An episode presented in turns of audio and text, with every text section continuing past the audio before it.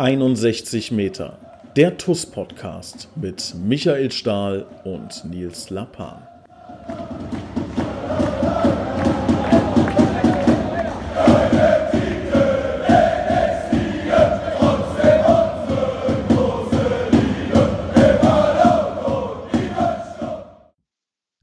Es ist wieder soweit. Ähm, wir begrüßen bei einer neuen Folge 61 Meter der Toskopens Podcast unseren Co-Host, wie man so schön neudeutsch sagt, äh, Michael Stahl. Herzlich willkommen, Stali. Ja, hallo zusammen und frohe Ostern, auch wenn ihr das jetzt Dienstag hört, aber wo wir jetzt gerade reden, montags ist ja noch Ostern, von daher. Genau. Ah, ich hoffe, alle hatten ein frohes Osterfest. Ja, war ein ganz Besonderes irgendwie. Ne? Also ähm, natürlich ähm, ja, im negativen Sinne besonders. Ähm, schon, schon erschreckend, was es, äh, was es für Einschränkungen tatsächlich alles mit sich gezogen hat, oder? Wie ist das bei dir so in Gücking?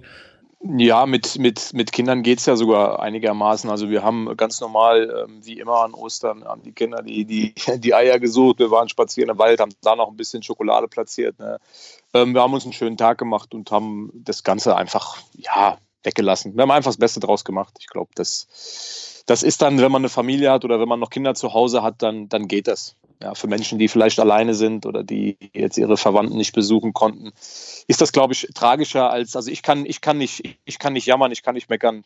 Ja, von daher ähm, ging das hier in Gücking ja, lass uns auch nicht zu sehr äh, immer, also muss ich mir mehr selber sagen als jetzt dir, nicht allzu sehr jetzt über Corona quatschen. Ich meine, jeder von euch hört ja jeden Tag wahrscheinlich äh, mehrere Schlagzeilen, mehrere Stories, Artikel etc. Das soll dann jetzt in dem Fall in diesem Podcast keine, äh, keine Rolle mehr groß spielen.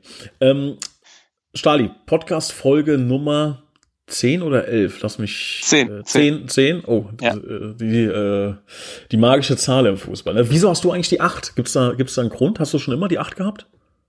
Ja, jetzt, ich, muss, ich muss ganz ehrlich sagen, jetzt frage ich mich gerade in dem Moment wieder, wer dich gewählt hat. Ne? Jetzt bin ich so ein bisschen enttäuscht. die, du weißt ganz genau, dass Steven Gerrard mein absoluter Lieblingsspieler ist. Ach ja. ja so.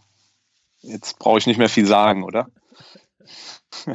nee, ich habe jetzt tatsächlich schon lange die 8. Ich habe, ähm, aber ich hatte bei der TUS eine Menge Nummern. Ne? Ich habe so 22 äh, hat's auch mal, ne?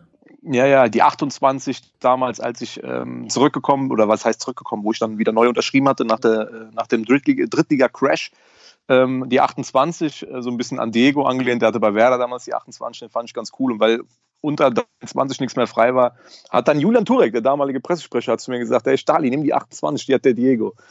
Äh, ich hatte, glaube ich, schon die, die 38. Damit habe ich mein erstes Zweitligaspiel gemacht sogar. Gegen 60 München, damals gegen deinen Verein. 3-2 gewonnen am Oberwert. Ah, Glockner, ne? Glockner, letzte. Nee, nee, nee. Ne? Glockner war, war das zwei, beim 2-2. Ne? Ah, okay. Das war in der, in, im, im Frühjahr 2010. Das, was, das Spiel, was ich meinte, war jetzt um die Osterzeit. Also das war jetzt quasi, ich habe am Ostersonntag mein erstes äh, Zweitligaspiel gemacht. Es müsste Sonntag gewesen sein, oder war es samstags? Aber an dem Wochenende. Also jetzt quasi vor elf Jahren, ne? Elf Jahren. Zweimal Matthew Taylor und ich glaube noch einmal, lass mich nicht lügen, Emmanuel Crontiris. Damals haben auch noch die Benders bei, bei 60 gespielt. Also 60 hatte eine mhm. echt, echt gute Truppe. Ja. 3-2-Sieg. War ein ganz wichtiger äh, Sieg auf dem Weg zum äh, Klassenerhalt damals. Ja, ich durfte, ähm, ich glaube, 22 Minuten mitmischen. Ich meine, Fabian Johnson hat damals noch ein Tor für 60 gemacht, äh, wenn mich nicht alles täuscht. Ne? Bin mir nicht, ich bin mir nicht mehr so ganz über die äh, Besetzung sicher von, von 60 München. Wann, wann war das? In welchem Jahr? In welchem Jahr war das? 2009. Ostern 2009 war das. Ja. Ich glaube, das war mein allererstes Spiel auf dem Oberwert tatsächlich. Also ist ja kein Geheimnis, dass ich äh, glühender 1860-Fan äh, bin, seit ich, seit ich sechs, sieben Jahre alt bin. Ähm, das war auch so, ähm, so ein Moment oder etwas, was ich für ja für mich erkannt habe, was ich versuchen möchte mit, mit den Möglichkeiten, die ich jetzt hier im Vorstand habe, äh, zu ändern. Guck mal, ich bin wirklich schon immer ganz, ganz krasser Fußballfan gewesen, wirklich ein Freak. Ne? Also ich sag mal so in den Jahren äh, 2000 bis 2010 kenne ich jeden Spieler, der in den ersten drei Ligen gespielt hat. Ich kann dir die Rückennummer sagen, ich kann dir die Ablösesnummer sagen. Ich war wirklich ein richtiger Fußballfreak. Kam nach Koblenz, bin mit 18 nach Koblenz gekommen und die TUS hat mich überhaupt nicht erreicht, überhaupt nicht berührt, überhaupt nicht abgeholt irgendwie. Und eigentlich ist ja, bin ich ja ein Paradebeispiel dafür, dass man so einen Menschen, der Fußball verrückt ist, der nach Koblenz kommt, dass der halt zu TUS kommen muss. Ne? Und davon gibt es, glaube ich, Tausende jedes Jahr. Allein die Studenten, die kommen, die können ja von mir aus Dortmund, äh, Leverkusen, äh, Gladbach-Fan sein. Ich habe einen Verein ausgelassen, hast du vielleicht gemerkt. Bremen-Fan können sie von mir aus auch sein. Ja? Ähm, so, aber die muss man dann, glaube ich, ähm, hier hinholen ja? und denen das zeigen. Genauso wie bei mir, ja. Einmal, einmal hier reinbringen, ja, und dann, du weißt, wie der Oberwert halt ist, ne? Ist halt schlimmer als alles, äh, was es an verbotenen Substanzen da draußen gibt, ähm, was den Süchtigkeitsfaktor angeht. Und dann bist du halt drin, ne? Wie so eine, wie so eine Spinne. Fangen müssen wir die Leute einfangen und nie wieder loslassen. Und dann, wer weiß, ja, werden sie entweder Captain oder Vizepräsident oder was auch immer. So, aber, ja, zu, aber so äh, zurück, zu, zurück zu Rückennummern. Ja, also wir wollen nicht so sehr über 68 reden. Ähm, du hast die äh, 28 wegen Diego gehabt, äh, dann die 22, 38. Wann war der Moment, wo die 8 frei wurde? Also hast du da immer so drauf geschrieben. Wie ist denn das? Geht man dann zum Trainer und sagt, hier, Trainer, keine Ahnung, Uwe oder Herr Trainer oder Herr Rapolda oder wie auch immer. Ähm, wie sieht's denn aus? Kriege ich die 8? Ist das so? Ja. Oder haut man jemandem in der Kabine auf die Schnauze und sagt, hör mal, wenn du noch einmal die 8 nimmst, dann rappelt hier aber der Karton. Also zum einen, ich habe in der Zeit nie nach einer Nummer gefragt. Also am Anfang, das glaube ich zum ersten Mal eine Nummer ausgesucht, habe ich mir tatsächlich 2011. Ja, bis dahin war ich einer von den jungen Spielern, so quasi, ne? Und äh, selbst in der Drittligasaison, äh, die 22, das waren alles Nummern, die vorgegeben waren. Ich habe dann in der zweiten Liga irgendwann im letzten Jahr, also in dem Abstiegsjahr quasi die 22 bekommen. Das wurde einfach bestimmt fertig. Da hast du äh, nicht ausgesucht. Ähm, ich finde das auch in Ordnung. Ähm, das ist ja, ist ja so, ähm, ich bin ein großer Freund davon, wie das auch in England gehandhabt wird. Die Spieler ähm, sind jetzt zum Anfang, äh, ist eine ganz lustige Geschichte auch jetzt. Der eine oder andere hat das vielleicht auch mitbekommen. Äh, Marcus Rashford ne, ist ein, ein, ganz großer Stern am Himmel von United, mittlerweile einer der wichtigsten Spieler dort. Der hat sich am Anfang nicht mal mit der Profimannschaft umgezogen. Das ist da so gang und gäbe. Ne? Du kannst dann mittrainieren, du sitzt auch am, am, am Mittagstisch und isst zusammen mit der Mannschaft, aber du ziehst dich noch nicht in der Kabine um. Der Grund dahinter ist ziemlich simpel. Du musst es dir verdienen in diese Kabine mit diesen Spielern reinzukommen. Und ähm, ich habe das damals auch so empfunden. Für mich war das kein Problem. Ne? Ich habe eine Rückennummer bekommen. Es war mir auch nicht wichtig. Ich war einfach froh, dabei sein zu dürfen, in der Kabine sitzen zu dürfen, die Chance zu haben, Zweitligaminuten zusammen zu lernen von fantastischen Spielern, von WM-Teilnehmern, Nationalspielern, die da gesessen haben.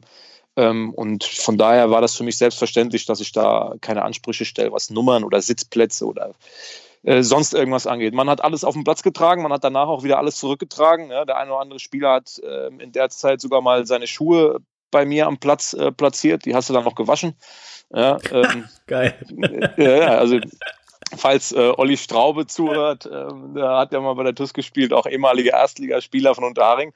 Der hatte immer diese umgebauten Copper Mundial. Also ähm, das sind ja eigentlich Nockenschuhe und er hatte die umgebaut mit Alustollen, weil unser Zeugwart, der Gerd Röhrig, der ja sehr Kultzeug war, ne, der mhm. lange, lange da war, der hat das beherrscht wie kein zweiter, äh, Schuhe umzubauen. Also hat die aus einem paar Nockenschuhe, für trockenen Rasen hat er dir ein paar äh, Stollenschuhe gebaut, sodass du dann so einen Mix aus Stollen und Nocken hast. Und die hat er mir dann nach eigentlich jedem Training, weil er hat immer zwei Paar mitgehabt, einmal umgebaut und einmal mit Nocken. Und die hat er mir eigentlich nach jedem Training an meinen Platz gestellt und dann bin ich rausgelaufen, habe die sauber gemacht und habe sie dann in seinen, an seinen Platz wieder gestellt. Ne? Das war so, mit 17 war das ja. Da fällt mir ganz ja. kurz, äh, äh, ganz kurzer Einschub ein, äh, hat zwar wieder mit 1860 zu tun, aber äh, finde ich ganz passend. Ich habe mal ein Interview gesehen von Stefan Lex, der ja mit äh, bei 1860 jetzt spielt seit zwei, drei Jahren und der hat über Sascha Mölders gesagt, dass es ganz lustig wäre, dass Sascha Mölders ähm, irgendwie nach zwei Wochen, als dann Stefan Lex zu 1860 gekommen ist, ihm mitgeteilt hätte, dass sie sich jetzt gemeinsam Sascha Lex ähm, äh, Dusch, Duschzeug und Shampoo teilen werden.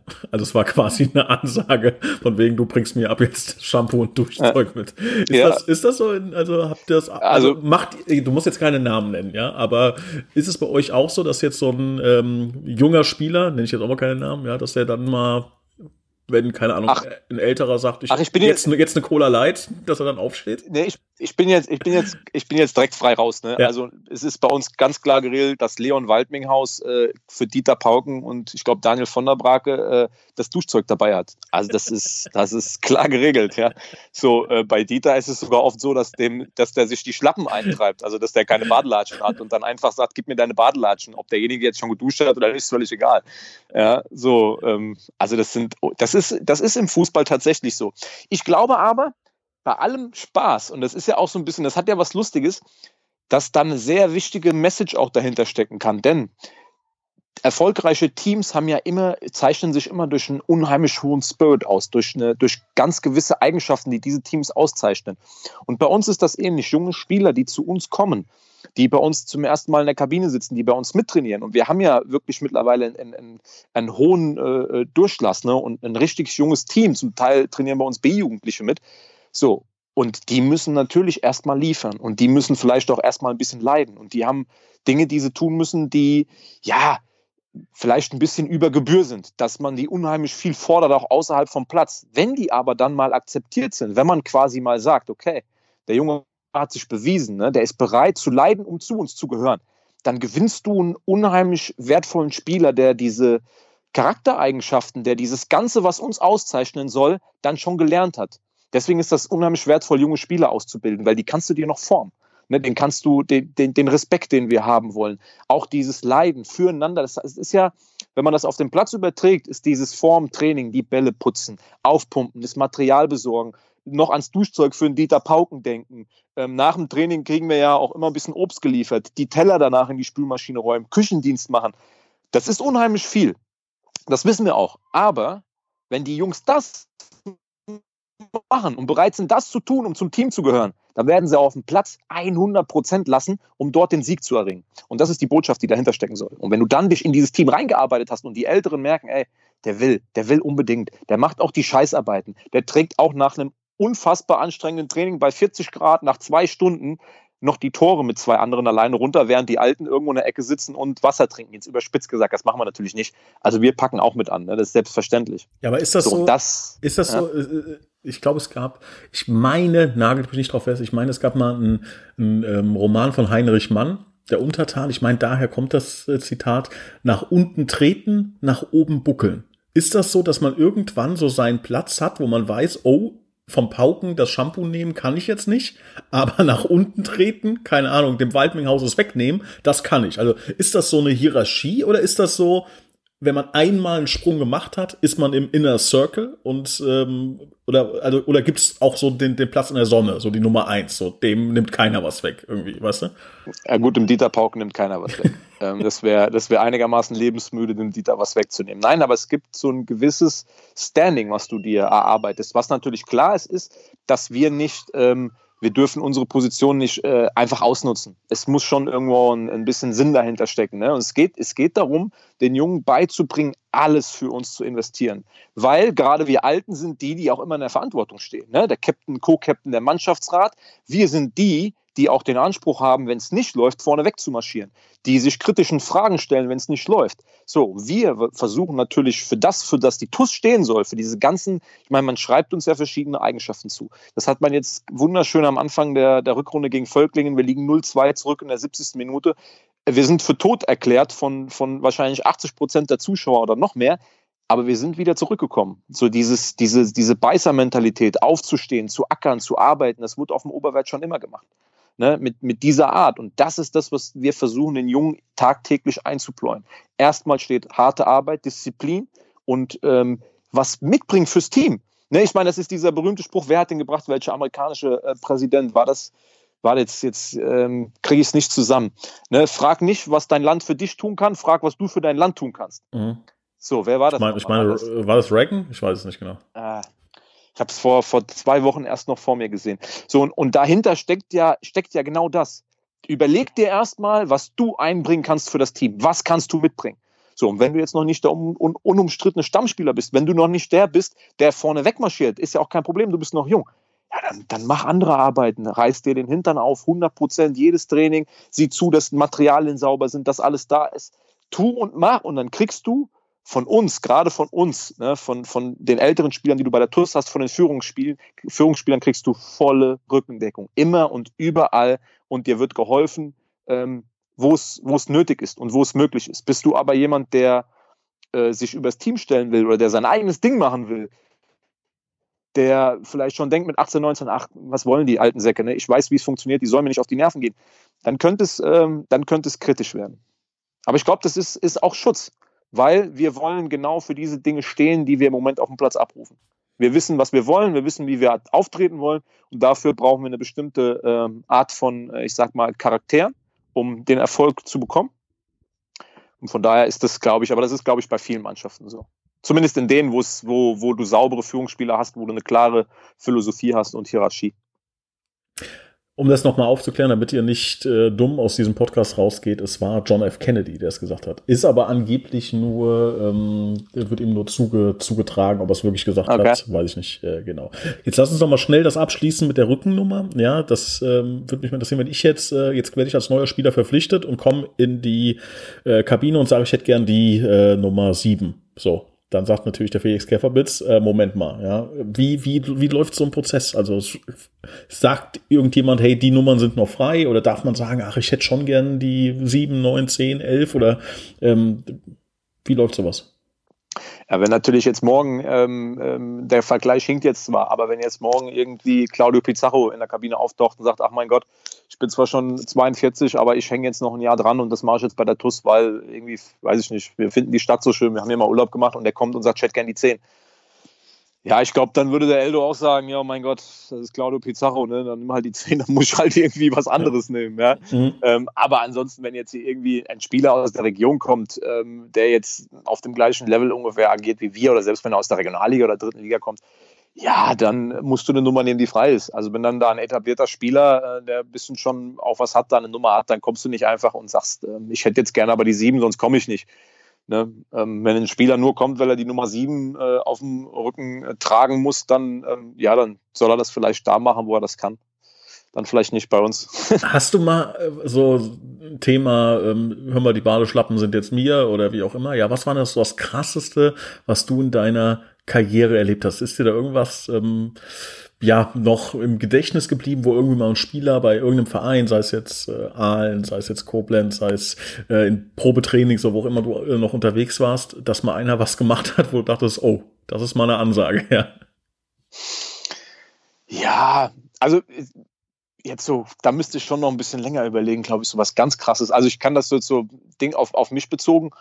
Ähm, wir haben gerade zur Zweitliga-Zeit war es gang und gäbe. Ich habe an einem, an einem Tisch gesessen und ähm, wenn dann der Trainer kam und das Essen eröffnet wurde, hat mir mein Sitznachbar gesagt, was er gern essen möchte heute.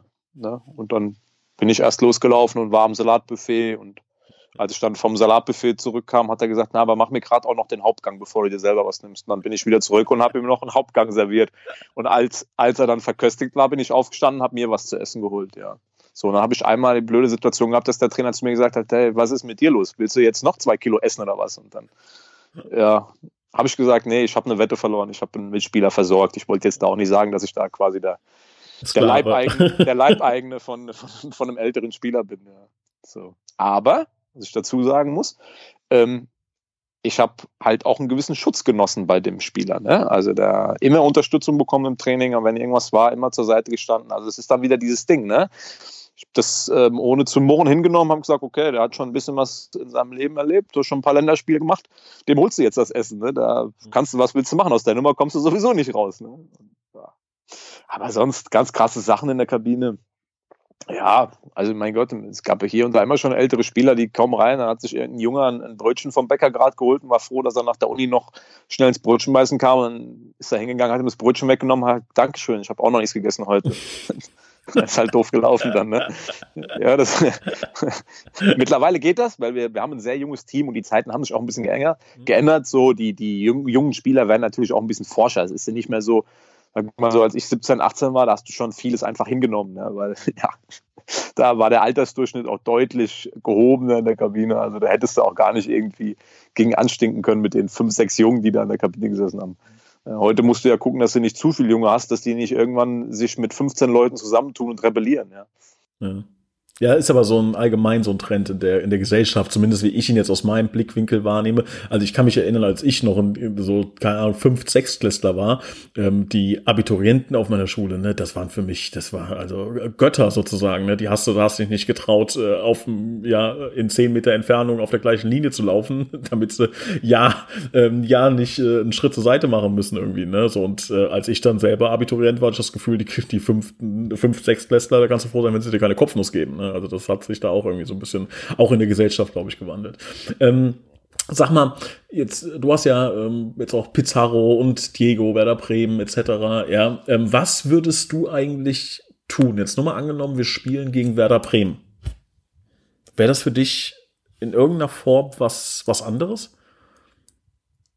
Also außer, dass es natürlich toll wäre, wenn wir in irgendeiner Form gegen Werder Bremen spielen würden, aber ein, ein, wichtiges Spiel für beide Vereine gegen Werder Bremen. Hättest du da irgendwie, weiß nicht, wer, was würde passieren bei dir innerlich? Also erstmal wäre ich total entspannt, weil das würde bedeuten, wir haben den Rheinland-Pokal gewonnen und sind in den, sind in den DFB-Pokal eingezogen und haben eine Mannschaft gezogen, die garantiert, ähm, weil es viele Werder Bremen-Fans durch die ganze Republik gibt, weil es halt auch einfach ähm, es ist ja auch irgendwo ein, man, es ist ein sympathischer Verein. Das sage ich, das ist klar. Muss ich sagen, ich bin Bremen-Fan. Aber da wäre ich erstmal total erleichtert. DFB-Pokal, erste Runde Werder Bremen zu Hause. Und dann wäre es aber ähm, in dem nächsten Moment ähm, ja ein Gegner. Ne? Ähm, ja, mehr nicht. Also ich würde da jetzt nicht irgendwie einen Sonderstatus äh, Werder Bremen und mein Gott, ist, bist Fan seit Kindesbeinen auf sondern ich würde mir überlegen, wie kann ich mit meiner Mannschaft bestmöglich gegen den Bundesligisten bestehen und gegenhalten. Alles andere wäre mir in dem Moment egal. Wenn das Spiel dann abgepfiffen äh, wird, dann werde ich mich sicherlich daran erinnern, dass ich Bremen-Fan bin und versuchen, mir noch ein Trikot zu ergattern. Ja. Das von, von würde ich wem? sicherlich tun. Gerade im Moment von wem? Klar, Pizarro wird aufhören, der wird das nächste Jahr bei Bremen nicht mehr erleben. Ansonsten natürlich wieder Pizarro. Ähm, in der Tat glaube ich sogar, weil er jetzt auch schon so unheimlich lange da ist, ähm, jemand wie Bark Frede, ne? weil er ist auch jetzt schon gefühlt immer bei Werder. Und mir imponiert sowas. Ne? So Leute, die für diese Loyalität stehen, Kontinuität, auch schon viele Verletzungen gehabt, immer wieder zurückgekommen, immer wieder reingebissen. Und es war nie, stand nie zur Debatte, dass Philipp Backfrede nicht bei Werder bleibt, weil man auch immer gesagt hat, egal, auch wenn er nur 20 Spiele im Jahr macht, der ist unheimlich wichtig für, für den Verein in der Kabine, als, als Charakter, als Spieler. Ähm, auch wenn er nicht den ganzen, ich sag mal, es ist, wenn du an Werder Bremen denkst oder wenn Leute, die nicht Bremen-Fans sind, an Bremen denken, denken sie nicht zuerst an Backfrede. Aber ich finde, dass gerade solche Spieler viel zu schlecht ähm, wegkommen, immer wieder. Deswegen ja, glaube ich, würde ich mir von ihm jetzt so der, der Carsten Ramelow der heut, heutigen Zeit irgendwie, ne? Also ist so mein, meine Wahrnehmung. Ja, unterschätze man nicht. Er ist auch technisch beschlagen. Also er hat auch technisch was drauf. Das fällt natürlich, wenn du dann ähm, Mitspieler hast, die es noch besser können, nicht so auf. Aber er ist schon, ist schon guter. Klar, er kommt auch über viel Energie und, und Zweikämpfe, deswegen ist er da in Bremen auch ein absoluter Publikumsliebling, aber kann auch schon richtig kicken. So, bevor wir den ähm, Arndt Zeitler, Zeitler, wie heißt er, der den Werder Bremen ja. Podcast macht, ja, ähm, hier die, den Job wegmachen, ähm, lassen wir wieder den, den Dreh ähm, zur, zur TUS ähm, finden. Du bist ja ähm, ja, wie soll man sagen, so ein, so ein Tausendsasser bei der, äh, bei der TuS Koblenz. Du bist nicht nur Spieler, ähm, Kapitän, ähm, auch so ein bisschen natürlich der, der, ähm, ja, das Gesicht der Mannschaft mit ein paar anderen äh, natürlich gemeinsam, ja, aber du hast ja auch außerhalb des Platzes tatsächlich einige Posten. Du bist Jugendleiter der TuS Koblenz ähm, und federführend, und das soll jetzt so das äh, weitere Thema werden, federführend für Sponsoring Marketing bei der TuS Koblenz zuständig. Kannst du mal den äh, Zuhörern, die gar nicht einschätzen können, was geht geht's da, was macht man da, äh, mal so, so, so einen Abriss geben. Was ist denn deine Aufgabe genau in dem Bereich? Ja, zuerst glaube ich, muss man mal äh, erklären, ich ähm, habe studiert äh, während meiner Fußballzeit ähm, in, in, Düsseldorf, habe da Fußballmanagement, Sportmanagement studiert, weil mich das schon immer auch interessiert hat und weil es einfach auch passt, während dem Fußball dann ähm, als Ausblick auf, auf das Leben danach ähm, dann schon in der Zeit auch mehr als nur der reine Spieler auf dem Platz zu sein. Und ähm, es hat sich dann die, die Situation ergeben während der Insolvenz, ähm, dass ich auf einmal hauptverantwortlich war ähm, für diesen Bereich und dann quasi mich auch so ein bisschen freischwimmen musste, mal zu gucken, wie willst du das Ganze angehen, was möchtest du äh, machen, was möchtest du bewegen. Und wir zwei hatten ja auch schon zu der Zeit äh, viel Kontakt. Und wir waren uns von Anfang an einig, dass es das Ziel der TUS sein muss, die Last auf ganz, ganz viele Schultern zu verteilen. Weil was, wenn man so ein bisschen die letzten 20 Jahre sich anschaut, was war immer so ein bisschen auch das Problem? Man hatte sehr, sehr äh, ähm, äh, ja, ehrgeizige und auch äh, Sponsoren, die, die unheimlich viel investiert haben, Herzblut und Geld. Aber die Verteilung der Last war doch immer relativ einseitig, auf, auf wenig Schultern. Es war immer so ein bisschen, man musste hoffen, dass die üblichen zwei, drei Verdächtigen am Ende das Ganze schon stemmen.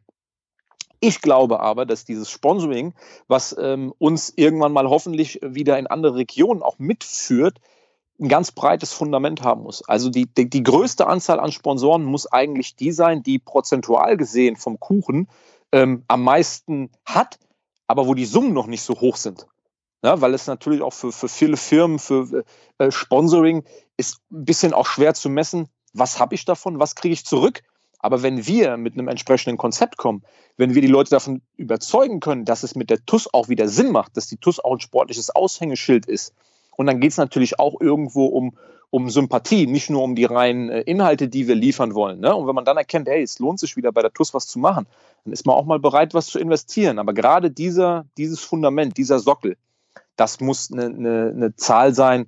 Ähm, ja, das wäre jetzt falsch, hier Zahlen zu nennen. Ich glaube, da können die Leute nichts mit äh, anfangen. Aber das muss das größte Stück äh, vom Kuchen sein. Und dann läuft das wie eine, wie, sag mal, so eine Pyramide, die oben zuläuft. So versuchen wir das ja zu machen. Und so haben wir uns das damals ja auch als Ziel gesetzt. Und dann haben wir gesagt, so, raus. Wir müssen raus. Draußen werden die Geschäfte gemacht. Ähm, wir innen wissen, dass die TUS eine neue Ausrichtung hat, dass total viele äh, mit, mit, mit super viel Engagement, aber auch mit Ideen dran sind. Jetzt müssen wir raus. Wir müssen die TUS außerhalb besser präsentieren. Image aufpolieren, den Leuten immer wieder eintrichtern, dass diese Zeiten des, des vielen Geldausgebens, des äh, ähm, fertige Spieler holen, dass wir mal mit einem anderen Konzept rangehen. Dass wir sagen, okay, die Substanz des Vereins ist die Jugend. Auf der anderen Seite haben wir aber auch eine starke Marke TUS Koblenz, die immer noch über die Region hinaus strahlt. Das haben wir jetzt bei der Schutzschengelaktion wieder gesehen, in ganz Deutschland, vom, angefangen vom ZDF, über den Kicker, ähm, über Fußball.de, überall wurde auch die Stadt Koblenz mit TUS Koblenz in Verbindung gebracht. Das ist für die Leute ein Begriff. So, wenn wir diese beiden Dinge nehmen und uns auch geerdet zeigen und sagen, hier, Oberliga, ähm, ja, das ist nicht das Maß aller Dinge, aber wir akzeptieren die Situation, wollen das Beste daraus machen und wir bauen jetzt mal ein solides Fundament auf. Ich habe die Erfahrung gemacht, die Leute fangen an, dir zuzuhören. Wenn du das glaubhaft vermitteln kannst und das dann auch noch lebst, so wie Arne das mit der Mannschaft tut und man wirklich sieht in der Aufstellung, oh, ich glaube, letztes Jahr hatten wir irgendwann mal ein Spiel mit, mit am Ende standen acht, acht Spieler auf dem Platz, die jünger als 20 waren. Ja, oder gerade 20. So, dann kann man das Ganze unterfüttern. Und dann haben die Leute, und das ist das, was nochmal, was ich als ähm, Erfahrung mitgenommen habe, haben Interesse, was zu machen.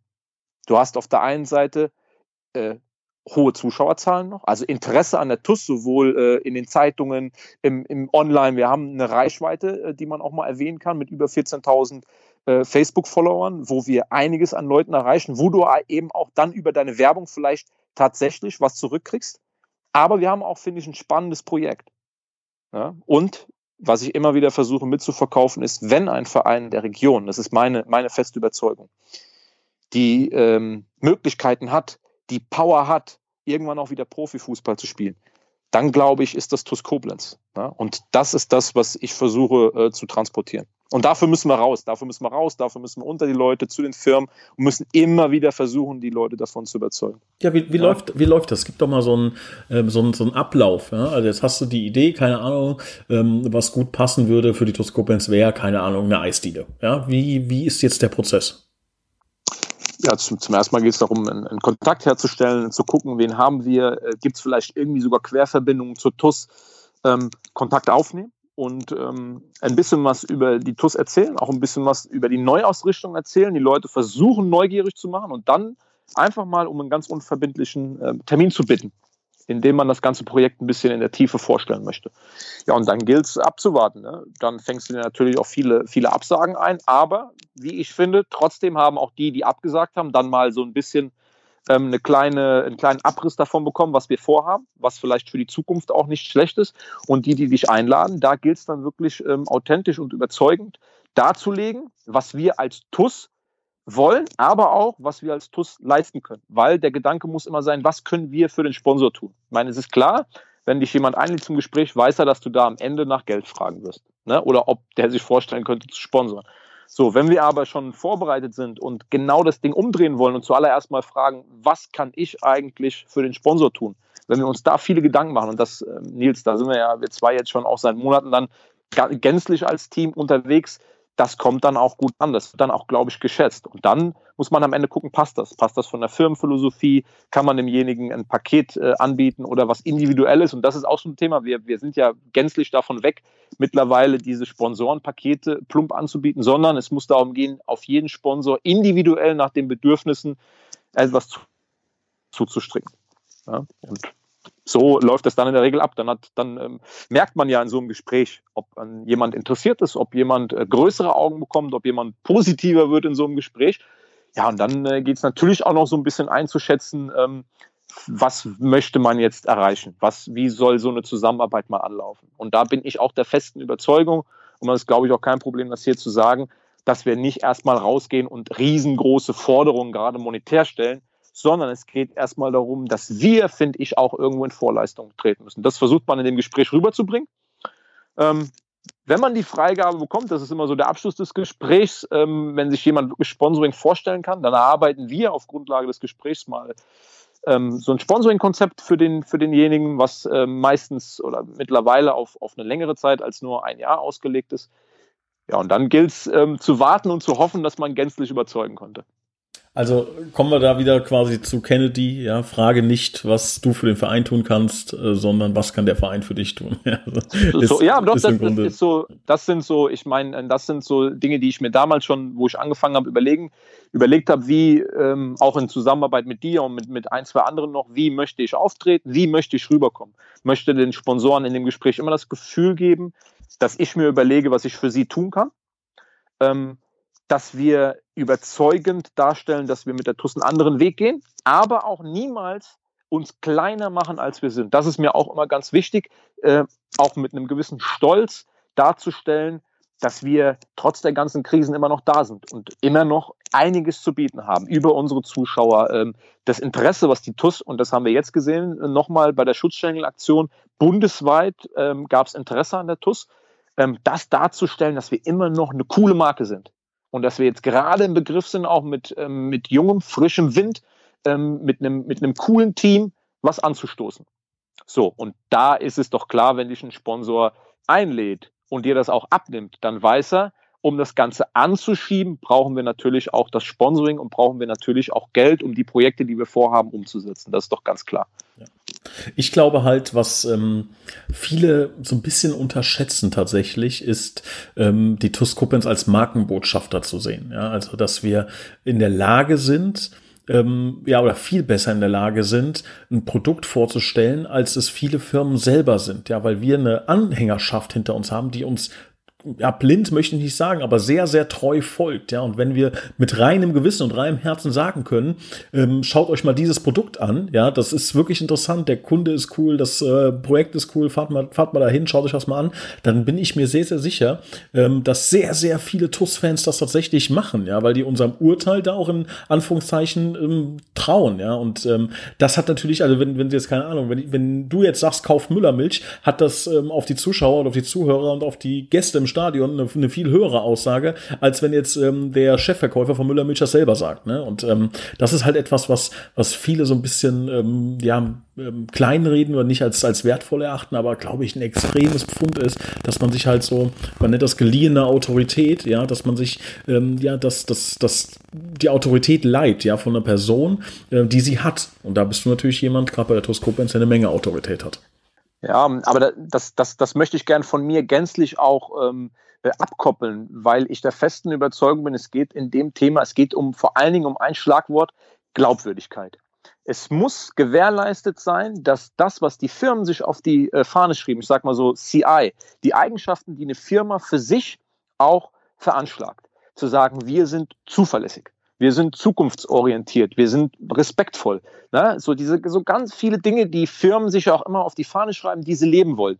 Wenn wir auf der anderen Seite bei TUS Koblenz das jetzt in den nächsten Jahren und was wir schon angefangen haben in der Insolvenz, wenn wir das genauso machen, Glaubwürdigkeit, Respekt, mit, mit, mit einem guten Umgang, harte Arbeit, klare Ziele vor Augen, ja, ähm, und das, das Anstreben des, des Höchstmöglichen, aber immer mit der Devise, ähm, kein Risiko. Also wir gehen kein Risiko, wir bauen das solide auf, wir sind uns bewusst, dass wir jede einzelne Treppenstufe mit harter Arbeit nehmen wollen, aber wir, wir lassen dieses Ziel, dieses Fernziel Profifußball nie aus den Augen. Und das ist, glaube ich, was, wo du dann auch Türen aufstoßen kannst. Das, das Schwierigste ist natürlich erstmal in die Tür reinkommen. Da machen wir uns nichts vor. Das ist im Sponsoring so. Äh, durch die Tür durchgehen, da hast du schon viel geschafft.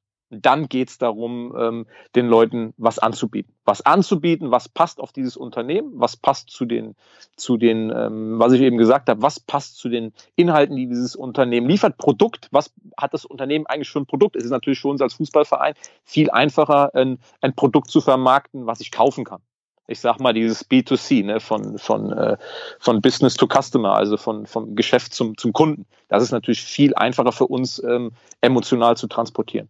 Aber es geht äh, nochmal, es geht wirklich, das ist meine Erfahrung, es geht vor allen Dingen um Glaubwürdigkeit. Ja. Und ich glaube, was so das Endziel ist, was, was man eigentlich nie, nie haben möchte, aber um das mal so ein bisschen zu beschreiben, so aus meiner Sicht, ich hätte halt gerne irgendwann, das wird noch Jahre dauern, bis wir, auch, bis wir da auch die richtigen Produkte kreiert haben, die richtigen Reichweiten konzipiert haben, aber dass irgendwann mal ähm, ja ein großer Sponsor bei der eigenen Jahreshauptversammlung sitzt und denkt, scheiße, wir zahlen schon verdammt viel Geld an die TUS das gibt's doch gar nicht, ja. Und dann müssen fünf Leute aufstehen und sagen, ja, aber wir müssen es machen. Weißt du, was ich meine? Also wir müssen es machen, weil es so einen Mehrwert hat. Das Geld, was wir da investieren, das hebeln wir. Da kommt so viel Mehrwert für unsere Firma raus, selbst wenn die uns hassen sollten. Ja, dass sie sagen, wir müssen es weitermachen. Wir müssen weiter die Toskopen äh, sponsoren, weil es sich für uns rentiert. Klar ist das so der, der schlimmste Sponsor, den man quasi haben kann, ja. Äh, aber da, wenn, wenn man das bei denen schafft, die es rein aus wirtschaftlichen Gründen machen, dann hat man, glaube ich, sehr, sehr viel geschafft, weil dass es da draußen auch viele gibt und auch jetzt gerade ein Großteil unserer Sponsoren, wissen wir beide, ja, ein Großteil unserer Sponsoren natürlich ähm, ein riesen Tussherz einfach haben und denen es letzten Endes häufiger gar nicht darum geht, ich investiere jetzt 10 Euro, kriege ich auch 10 Euro tatsächlich raus. Ähm, darum geht's den Stand jetzt gar nicht. Das ist trotzdem unser Bestreben, ja, dass, dass da nicht 10 Euro, sondern eher 20 Euro dann rauskommen. Ähm, aber wenn man das mal so geschafft hat, dass man da wirklich konstant einen Mehrwert abliefert, das hat, glaube ich, schon ähm, ja, eine, ja, dann Gewicht ja, und, und äh, hilft einem enorm im Sponsoring. Ja, da bin ich total bei dir. Und da, darum geht's. Es geht, ähm, das hast du ja auf der, war ja eins deiner großen Themen auf der Mitgliederversammlung, Mehrwerte. Es geht ähm, darum, die Last, die Last gut zu verteilen, sodass wir in der Lage sind, auch mal ähm, das Wegfallen von Sponsoren auffangen zu können. Dass man sagt, okay, wir haben in jedem Bereich von der Pyramide, lass es fünf Bereiche sein, sind wir so gut aufgestellt, dass falls mal etwas passiert, das ganze Haus nicht zusammenbricht, dass das nicht zusammenfällt. So, und, und das war, ähm, wenn man von Lastenverteilung spricht, um da das Ding rund zu machen, glaube ich, in der Vergangenheit oft ein Problem. Wenn dann ein, ein, ein, ein Gönner, ein, ein Großsponsor, ähm, der sicherlich auch eine Vision hatte und viel investiert hat. Ich meine, wir hatten die Rheinzeitung dabei, in, in Frank Linnig, ähm, dann waren noch, noch andere Personen äh, mit drin. Das ähm, kriege ich jetzt auch gar nicht mehr alles zusammen.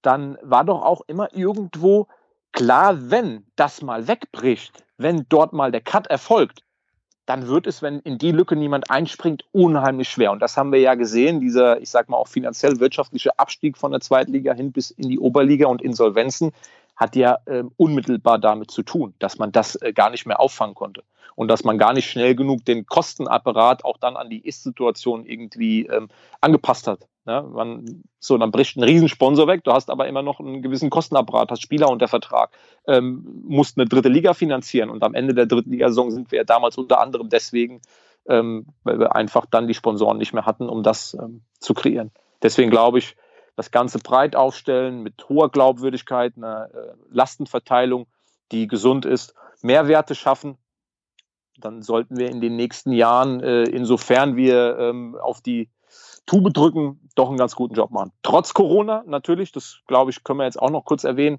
Es werden alle Vereine schwer haben, weil es auch klar ist, dass die Firmen natürlich gucken müssen, ähm, wie sie durch die Zeit kommen. Ähm, aber auch da sind wir, glaube ich, äh, uns einig, wie wir es machen werden. Ne? Wir sind auch ein treuer Partner und gerade jetzt wollen wir unseren, äh, unseren Sponsoren zur Seite stehen und das Bestmögliche versuchen, um die zu unterstützen.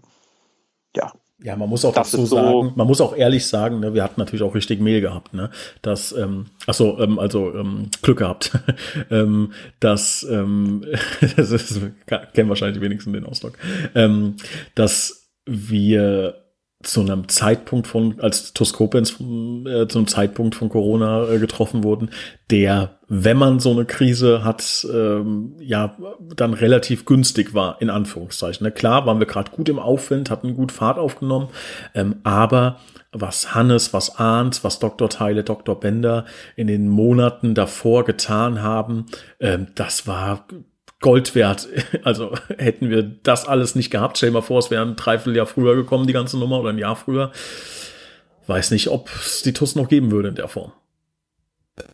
Nein, wir haben halt eben da in einem, in einem äh, mit großen Team, wo wir dann auch, ähm, das ist äh, heute so dass, dass äh, der rote Faden des, des Podcasts, wo wir die Lasten gut verteilt haben mit einem klaren Konzept. Was wollen wir, wie wollen wir die TUS aufstellen? Ähm, klar war, wir müssen den Kostenapparat absolut verschlanken, ohne ähm, dabei vollständig an sportlicher Konkurrenzfähigkeit äh, irgendwie ähm, ja, das einzubüßen. Und dann musst du kreativ werden. Und das war so ein bisschen dann, kam ich ähm, unter anderem in diese Position, habe mit dir eng zusammengearbeitet, noch mit ein, zwei anderen und haben dann gesagt, okay, Sponsoring, fahren wir dieses Konzept. Gleichzeitig müssen wir unseren Kostenapparat anpassen, brauchen eine klare Vereinsphilosophie. Was wollen wir mit jungen Spielern, die eigene Substanz des Vereins nutzen? Wenn man da auch wieder so zu diesem, äh, ich sag mal, diesem Bild in den Köpfen kommt von der Pyramide, die Substanz, das, das Tableau unten mit der Jugend, das nutzen ja, um ähm, Richtung Spitze zu marschieren.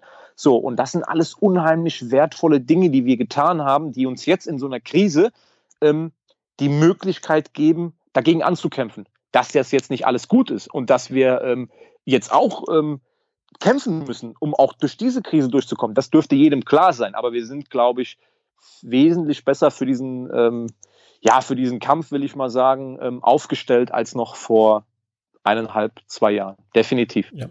Und es wurden halt, glaube ich, das muss man so sagen, und ähm, da haben viele, viele Menschen ähm, ja ihre Hände im Spiel, sehr, sehr gute Personalentscheidungen getroffen. Ja, also ich glaube, den Arnel äh, zum Cheftrainer zu machen, war da von den handelnden Personen zur damaligen Zeit die goldrichtige Entscheidung. Ja, war, war sehr, sehr gut. Arnel hat nochmal richtig Feuer reingebracht, dir die Verantwortung ähm, auf der Geschäftsstelle quasi für Sponsoring Marketing zu übertragen, war ähm, 100% die richtige Entscheidung. Ja, also da, da hast du ja einen unfassbaren Wachstum auch hingelegt, nicht nur bei dir selber, sondern was viel wichtiger ist auf dem Bankkonto bei uns. Ja. Ähm, und äh, ich glaube auch die Mitgliederversammlung, mit, auch gerade mit Christian oben äh, als, als äh, Präsi, ja, es gibt wenige Menschen, glaube ich, die so eine, so ein, so ein Urvertrauen und so eine Authentizität ähm, transportieren wie der Christian. Ja, also ich glaube, ähm, dass da auch sehr, sehr gute Personalentscheidungen getroffen äh, wurden. Ja, und ähm, von der Mannschaft brauchen wir gar nicht sprechen, dass die das alles äh, coole, sympathische Jungs sind. Ähm, steht auch außer Frage. Also, summa summarum kann man sagen, wir blicken trotz Corona in eine hoffentlich äh, positive Zukunft. Ja, was wir auf jeden Fall sind, sind bis an die Haar Haarspitzen motiviert. Ähm, es kann sein, dass wir jetzt natürlich ähm, ein, zwei Schritte zurückgehen müssen ähm, im, im Zuge dieser Corona-Krise, aber ähm, das kann ja auch äh, ja, ein Vorteil sein. Mal ein, zwei Schritte zurück, fünf nach vorne, ein, zwei zurück, fünf nach vorne, bedeutet auch, dass man in großen Schritten nach vorne kommt. Ja, du kannst, du hättest ja deinen Lieblingsspruch wieder bemühen können, ne? Ja, nimm dich vor dem, nicht. Ne, ja. du wolltest nicht, ne? Wie, wie sagst du immer so schön, nimm dich acht vor denjenigen, der einen Schritt zurück macht, ne? Er könnte Anlauf nehmen. Genau, Ein, genau, Also ich bin da ja, ich bin da, du kennst mich, ich bin ja, bin ja jemand, der immer als Leitfaden äh, schon hatte, ähm, dass du auf gewisse Situationen einfach keinen Einfluss hast. Du hast nur eine Frage, die du für dich beantworten musstest, und zwar, wie gehst du damit um? Ähm, und ich glaube fest daran, dass es macht viel mehr Sinn, die Dinge positiv anzugehen, als dass man sich ähm, immer wieder so das Negative, was ähm, gewisse Dinge ähm, zur Folge haben, wenn du dir das immer wieder äh, vors Auge führst, ja, dann macht ja keinen Spaß. Dann macht das Arbeiten keinen Spaß. Und ähm, ja, selbst wenn das jetzt so ist, dass wir ähm, weiterhin ähm, kleinere Brötchen backen müssen, dass wir uns immer noch in der, in der Phase der Konsolidierung befinden, habe ich immer noch unheimlich Spaß daran, das zu machen. Und ich glaube, dass wir gerade jetzt und deswegen ähm, bei allem, was auch gerade gut läuft, müssen wir immer wieder ähm, die Zügel anziehen, müssen wir immer wachsam bleiben, dass wir immer am Limit agieren. Wenn wir äh, da sind, natürlich brauchen wir auch alle unsere Pausen, aber immer Vollgas Ja, weil jetzt gerade legen wir das Fundament für, weiß ich nicht, die nächsten fünf bis, bis zehn, 15 Jahre. Ich glaube fest daran, dass das hier jetzt der Start ist. Das hier dieses Jahr jetzt nach der Insolvenz ist, ist eine ganz entscheidende Phase für uns. Deswegen lohnt es sich da alles zu investieren. Und das kann man mit Positivität, glaube ich, viel besser, als wenn man sich permanent vor Augen ruft, Mensch, jetzt waren wir so gut drin, jetzt kommt sowas Negatives. Ja, das kann man mal einen Tag machen und dann geht es wieder nach vorne. Das ist aber die TUS Koblenz, das habe ich auch unter anderem durch TUS Koblenz gelernt. Ja. Das zeichnet die TUS aus. Schönes Schlusswort.